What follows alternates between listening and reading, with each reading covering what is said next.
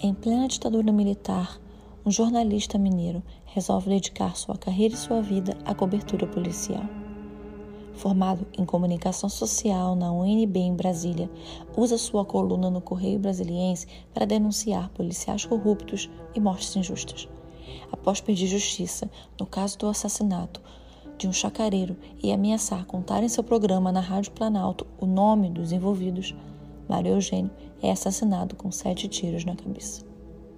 O episódio de hoje é o caso Mário Eugênio, o gogó das sete. Hey, você se interessa por crimes reais, serial killers, coisas macabras e tem um senso de humor um tanto quanto sórdido?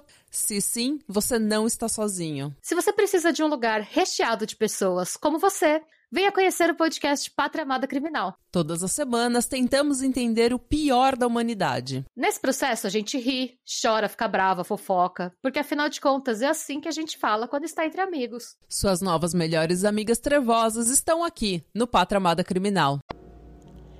Oi, pessoas, tudo bom? Primeiramente, sejam bem-vindos a mais um episódio do Sob Investigação. Hoje, voltamos ao Distrito Federal. Mário Eugênio Rafael de Oliveira nasceu na cidade mineira de Comercinho no dia 13 de janeiro de 1953 e é assassinado em Brasília aos 31 anos no dia 11 de novembro de 1984. Vindo de família rica, filho de fazendeiros, tinha um irmão, Paulo Roberto Rafael de Oliveira. Chamado de Marão pelos amigos, foi casado com a jornalista Ana Maria Rocha entre 1978 e 1980, mas não tiveram filhos. Na época do seu assassinato, namorava também jornalista Thelma Yara Gomes. Seu hobby? Motociclismo. Mário formou-se em comunicação social na UNB e resolveu se enveredar pela cobertura policial. Trabalhou no Diário de Brasília, no Correio do Planalto, na sucursal do, do jornal no estado de São Paulo, que hoje é o Estadão, em Brasília, e estava no Correio Brasiliense desde 1976, além de ter seu próprio programa na Rádio Planalto de Brasília, o Gogó das Sete, que recebeu esse nome por ser patrocinado pelo Leite Gogó e ia ao ar né, de segunda a sábado, sempre às sete da manhã. Várias reportagens do Mário Eugênio resultaram em inquéritos policiais, punições para policiais em processos administrativos. Ele sempre dizia que ele não defendia policial ladrão, policial corrupto e que lugar de bandido era preso ou numa cova. As reportagens dele eram sempre muito enfáticas e contundentes, além de ousadas. Né? Ele tinha um senso de justiça muito apurado, ele era muito apegado a ele. Por várias vezes, pessoas que tinham sido citadas nas reportagens dele, inclusive, foram até a redação do Correio Brasiliense para literalmente tirarem satisfação com ele armados. De tanta ameaça de morte, ele começou a andar armado também. Mas mesmo, mesmo assim, diante de tantas ameaças, ele não mudou a forma como ele escrevia, ou então abrandou as denúncias que ele fazia. Como o bordão dele mesmo dizia, Aqui a notícia é do tamanho da verdade. Doa quem doer. E era mesmo. Ele tinha sido processado diversas vezes, mas nunca foi condenado por nenhuma das acusações de injúria ou de calúnia. Ele tinha muitos informantes dentro da polícia, o que era bom, mas que também no fim acabou prejudicando, conforme o número de denúncias que ele fazia aumentou, assim como a cobrança por esclarecimentos que o Mário Eugênio fazia categoricamente a rede de informações que ele tinha dentro das delegacias dava a ele uma certa proteção, né? porque ele era muito amigo de muitas pessoas. Mas a falta de preocupação dele com a própria segurança, já que ele começou a mirar em brigas muito maiores, beirava a irresponsabilidade. O Mário começou a denunciar a existência de um chamado Esquadrão da Morte em Brasília, que seria formado por policiais e militares do Exército. O esquadrão era financiado por comerciantes locais e ele tinha sido formado para matar assaltantes que invadiam lojas e roubavam carros na Zona Nobre do Distrito Federal. Os bandidos que de vez em quando apareciam em covas, então, esses bandidos, eles eram presos pela polícia, deixavam lá eles um pouco na célula para dar uma despistada. Depois, eles eram mortos e desovados em qualquer cova rasa. Em junho de 1983, O secretário de Segurança Pública, o coronel Lauro Hirt, eu acho que aqui vale até lembrar que esse é o ano de 1983. Então, o Brasil ainda estava sob a ditadura militar. Né? Então, a maioria dos cargos de chefia em órgãos públicos era comandada por coronéis, por marechais ou por algum militar de alta patente em geral, seja da Força Armada, da Aeronáutica, da Marinha. Como, obviamente, todo governo democrático tem, né? Prova disso é que hoje mesmo nós temos, quase o que, 20 anos depois, 19 anos depois, vários militares como chefes de altos cargos ministeriais ou de secretarias né, no atual governo. E não é no Ministério da Defesa. Bem, o coronel, né, que era o secretário de Segurança Pública, tinha mandado apreender a arma, uma calibre 38 que o Mário tinha, alegando que a arma era de porte exclusivo das Forças Armadas, enquanto o Mário estava dentro da redação do Correio Brasiliense mesmo o jornalista tendo porte de arma concedido pela Polícia Federal. E a arma nunca foi devolvida, mesmo com o Mário entrando na justiça para rever. Mas mesmo assim, o jornalista continuou denunciando a atividade do Esquadrão de Morte. Ele teve o seu carro apreendido depois de, uma, de algumas denúncias que ele fez após né, essa situação da arma. A casa dele passou a ser cercada por vários carros, né? Os carros, a polícia ficava fazendo ronda nas casas dele para dar aquela sensação do tipo, tô aqui, tá? Tô te vigiando, sei onde você mora. O carro dele foi apreendido, assim como a arma, né? Como eu falei, que foi confiscada. Mas, como eu disse, ele não deixou de denunciar as atividades do Esquadrão de Morte. Naquele ponto, o esquadrão já havia matado sete pessoas, algumas menores de idade, que eram suspeitas de roubo. Em abril de 1984, ele denunciou que militares do Pelotão de Investigações Criminais do Exército, né, o PEI, e policiais da Delegacia Especializada de Furtos e Roubos de Veículos tinham matado um chacareiro, que é um dono de uma chácara, né, que trabalha em uma, numa, na zona rural de Lusiana, que é uma cidade satélite ali perto do Distrito Federal.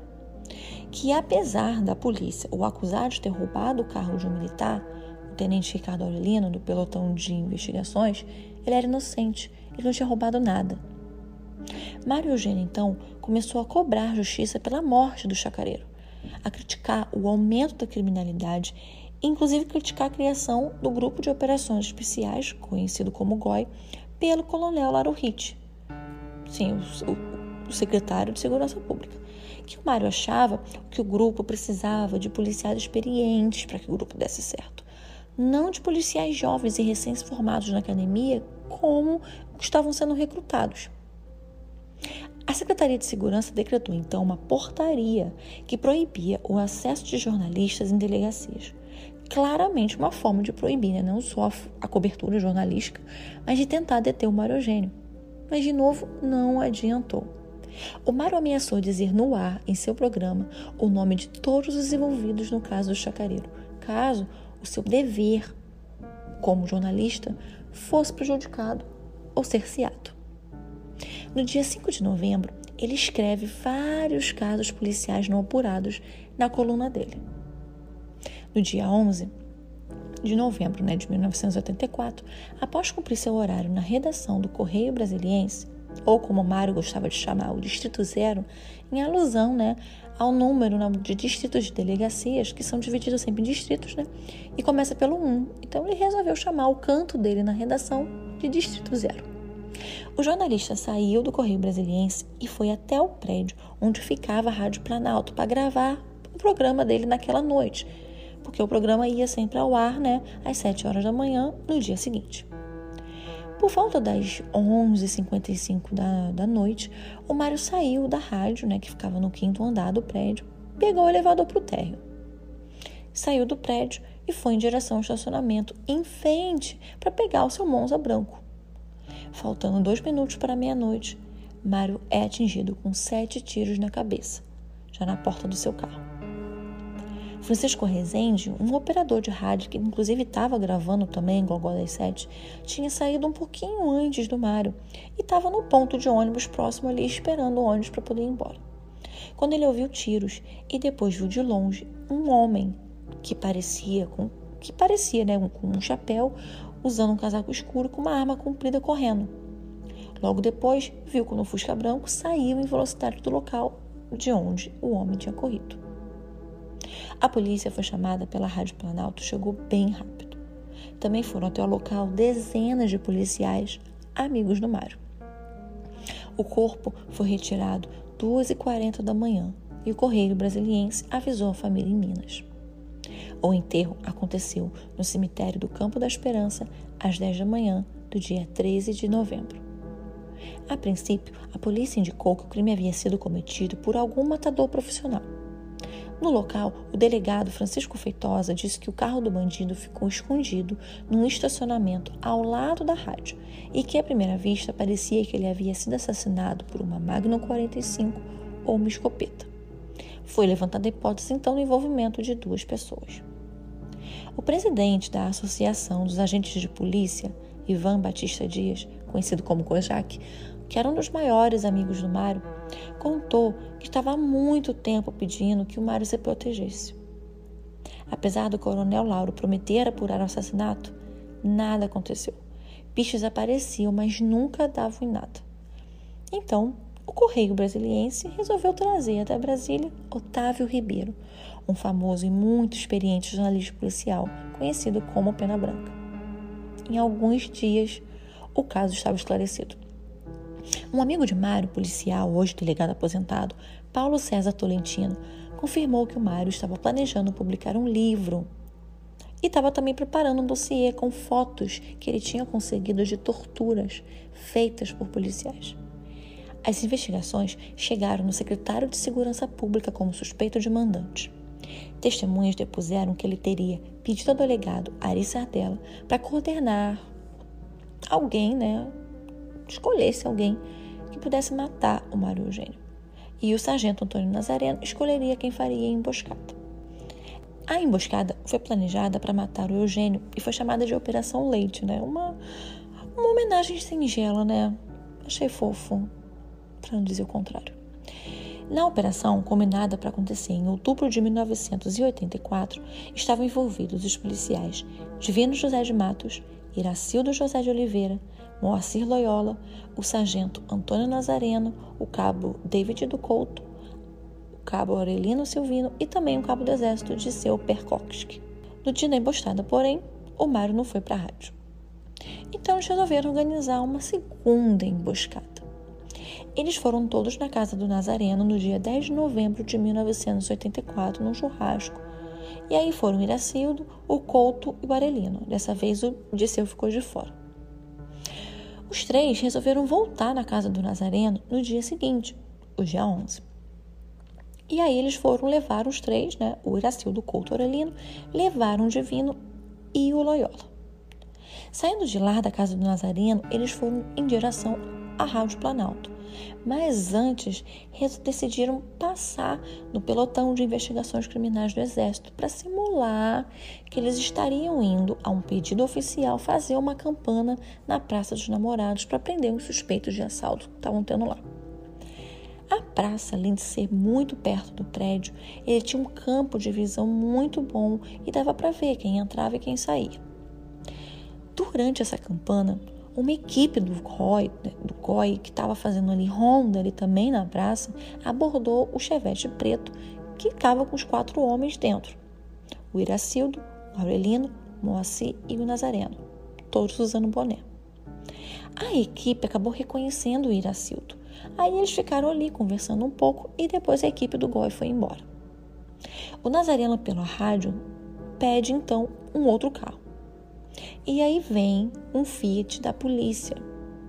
Aí Nazareno pega esse carro e vai com Iracildo no carro até um estacionamento um pouco mais perto do prédio para dar cobertura aos assassinos. O Divino e o Cabo Couto vão então no Fusca Branco e ficam escondidos dentro do estacionamento que o Mário estava, aguardando ele chegar perto do carro. Divino José de Matos, conhecido como Divino 45, inclusive um apelido dado por Mário Eugênio, foi quem deu os sete tiros na cabeça do Mário. Depois do assassinato, todos voltaram para o pelotão de investigações criminais do Exército. O divino lavou a capa e a peruca, que o Francisco achou que era algum tipo de chapéu, e o Nazareno desmontou a arma e depois jogou as partes no Lago Paranoá. O Moacir, o Loyola, o primeiro a ser pego, foi preso em Lusiânia. Prestou depoimento e um pouco depois foi encontrado misteriosamente morto dentro da cela da delegacia. O caso foi dado como suicídio. Super crível. O juiz Edson Schnaminhoto decretou a prisão do delegado da Polícia Especializada e coordenador Ari Sardella e do secretário de Segurança Pública, o Lauro Hitt, além de outros policiais e militares. O Hitt entrou com dois habeas corpus. O primeiro, que dizia não haver indícios no autos, nos autos né, de culpa dele, foi negado. Mas o segundo, onde ele pedia o foro privilegiado, foi deferido. O procurador-geral, Geraldo Nunes, por incrível que pareça, quem diria, arquivou o processo por falta de provas, assim como ele também arquivou a denúncia contra o Ari Sardella. O Lauro não foi condenado, mas nunca mais teve um cargo público, o que eu acho pouco, né? Convenhamos. Bem, o inquérito policial indiciou sete envolvidos. David, Aurelino e Antônio receberam penas mínimas nos seus julgamentos em 1987. E depois de cumpridas as penas, adivinha, ah, foram soltos, claro, né? O Iracildo morreu em 1999, depois de 11 anos preso, cumprindo a condenação. O Divino, que foi quem atirou, ele foi condenado a 14 anos e 94, ah, mas não foi preso. Oh, incrivelmente. Os advogados de defesa impetraram diversos recursos até 2001. Divino fugiu antes de ser detido e ficou dois anos foragido. Ele já estava afastado da polícia mesmo, né? Porque ele apresentou um atestado de insanidade. Imaginem isso. Quem imaginou que isso iria acontecer? Você imaginou? Pois é, nem eu. Em 2004, ele foi preso, finalmente, e aí levado para o complexo penitenciário da Paputa. E aí ficou dividido cela na ala policial até 2008, quando ganhou a progressão do regime semiaberto e depois ganhou a liberdade condicional. A liberdade condicional. Lembra que eu falei, ele foi preso em 2004. Em 2008, ele já estava no regime semiaberto. Quer dizer, ele matou uma pessoa pelas costas com sete tiros na cabeça. E sim, ele ficou quatro anos preso. Metade, dizer, metade do tempo de condenação ele passou foragido. Lembra que eu falei? Ele ficou foragido dois anos. Ele passou mais tempo fugindo da justiça do que preso. Incri incrivelmente. Como é que pode, né? É uma coisa que eu não consigo entender. Não consigo entender como isso aconteceu no caso dele, porque todos sabemos como a justiça nesse país funciona. Ele até hoje nega que ele tenha matado o Mário Eugênio. A última notícia do Divino que eu encontrei nas pesquisas que eu fiz para fazer esse roteiro é que ele estava em liberdade. Então, não tenho notícias muito atuais dele, não sei se está vivo, se está morto. A morte do jornalista foi, obviamente, um assassinato encomendado por quem se incomodava com as sucessivas denúncias do que realmente acontecia dentro dos porões das delegacias e que alguém que não tinha medo da verdade, não tinha medo de ninguém.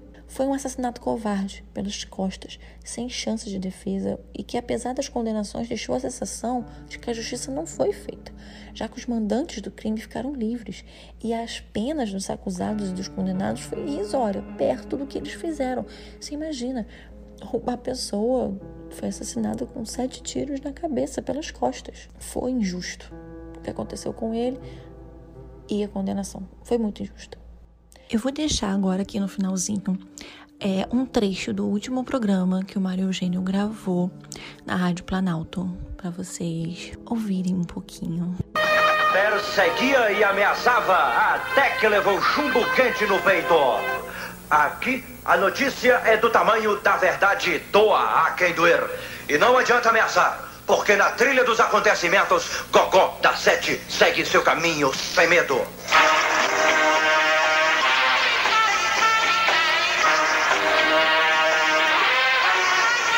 Ao lado da lei, ou você será notícia na ronda da cidade.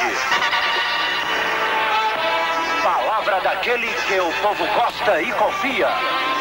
Mário Eugênio, o Cocó da Sete. Bem, as fotos do caso já estão lá no nosso Insta. Vê se vai lá seguir, tá?